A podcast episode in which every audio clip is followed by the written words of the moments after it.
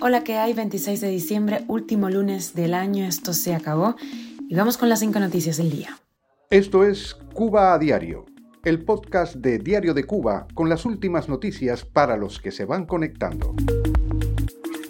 El gobierno cubano ha reconocido el avance de los Estados Unidos en el cumplimiento de acuerdos migratorios. Y Rusia el Rescate va a donar a Cuba 25.000 toneladas de trigo en los próximos meses. Y expertos cubanos han propuesto retomar las microbrigadas, esos edificios feos de hormigón, para solucionar la crisis de la vivienda en el país.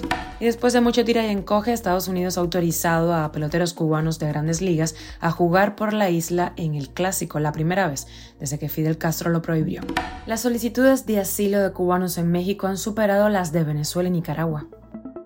Esto es Cuba a Diario, el podcast noticioso de Diario de Cuba.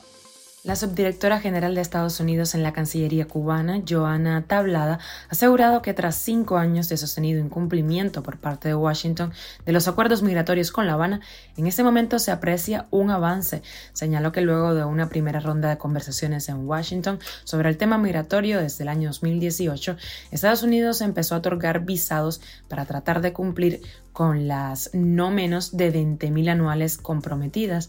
Luego, las operaciones de atención consular para cubanos trasladadas a Guyana volverían a La Habana a inicios del próximo año, del 2023.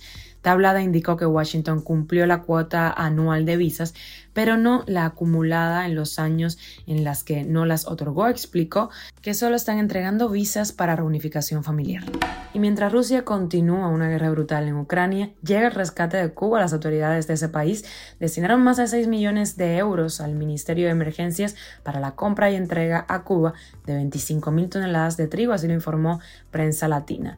Según un decreto del gobierno ruso, la entrega se hará en forma de ayuda humanitaria por la vía marítima este año y el próximo. Cuba a diario. Y ojo porque podrían volver las microbrigadas. Resultado de eso, aquellos edificios de hormigón que son bloques que afean el ornato. Expertos del Consejo Nacional de Innovación propusieron al gobierno cubano que se retomen para ayudar así a solucionar el problema de la vivienda en Cuba.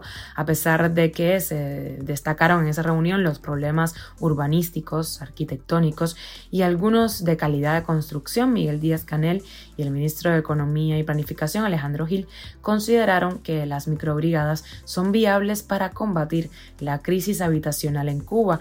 Las cuadrillas de microbrigadas de construcción fueron conformadas por empleados estatales que dejaban sus propios trabajos para dedicarse, sin experiencia en la mayoría de los casos, a levantar sus casas. El resultado de esta idea, que comenzó a implementarse en la década de los 70, fue la proliferación por toda Cuba de feos edificios de hormigón con sus pequeños apartamentos estilo Europa del Este.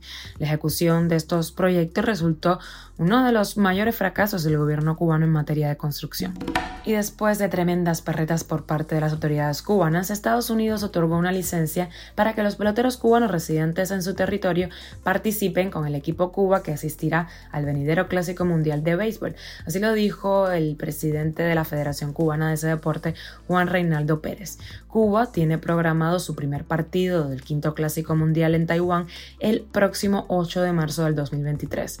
Con esa decisión, la novena cubana será la primera desde que Fidel Castro eliminara el profesionalismo en el deporte de la isla que incluía a jugadores cubanos residentes en Estados Unidos. Cuba a diario. Y una de migración, unos 17.400 cubanos pidieron asilo en México durante el año 2022, una cifra que duplica las del año 2021 y supera las peticiones de refugio de otros ciudadanos provenientes de dictaduras latinoamericanas, como por ejemplo Venezuela y Nicaragua.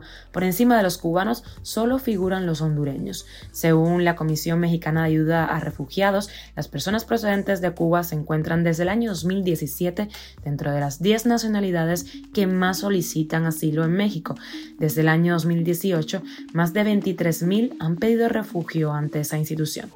Y viajamos a Estados Unidos. Millones de personas se han atrincherado el domingo para capear el temporal invernal que se ha cobrado la vida de al menos 30 personas en ese país y se espera que se cobre más víctimas, mientras decenas de miles de hogares y empresas quedaron sin electricidad.